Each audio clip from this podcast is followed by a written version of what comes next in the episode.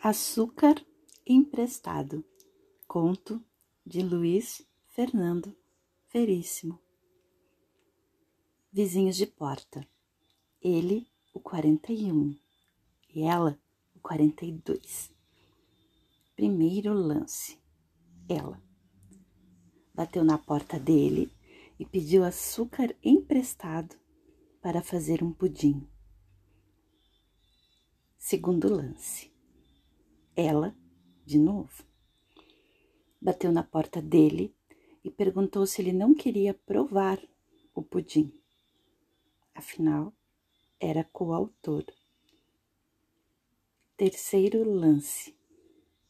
Ele hesitou. Depois perguntou se ela não queria entrar. Ela entrou, equilibrando o prato do pudim longe do peito para não derramar a calda. Não repara a bagunça, o meu é pior. Você mora sozinha? Sabia que ela morava sozinha. Perguntara ao porteiro logo depois de se mudar. A do 42, a dona Celinha, mora sozinha. Morava com a mãe, mas a mãe morreu. Boa moça, um pouco. e o porteiro fizeram um gesto indefinido com a mão, sem dizer o que a moça era. Fosse o que fosse, era só um pouco. Nélio, Celinha, Capricórnio, Leão, daqui mesmo? Eu também. E continuou enquanto comiam todo o pudim, que estava ótimo. Mas quando ela disse como a gente se entendeu bem, né? Cobrindo a mão dele com a dela. Ele decidiu dar um lance preventivo e declarou que não queria envolvimentos em sua vida. Queria ser um homem sem envolvimentos, entende? Sua decisão de vida era não ter envolvimentos. Como envolvimentos? perguntou ela.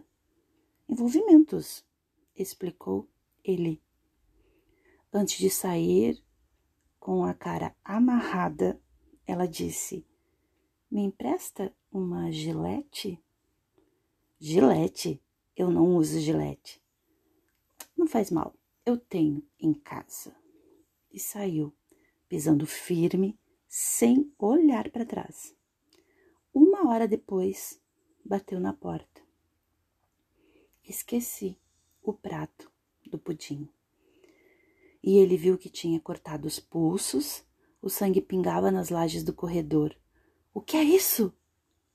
E todo o tempo, enquanto ele estancava a sangueira da melhor maneira possível e a colocava no seu carro e a levava em disparada para o hospital, ela só repetia: Ué, não era você que não queria envolvimentos? Não era você?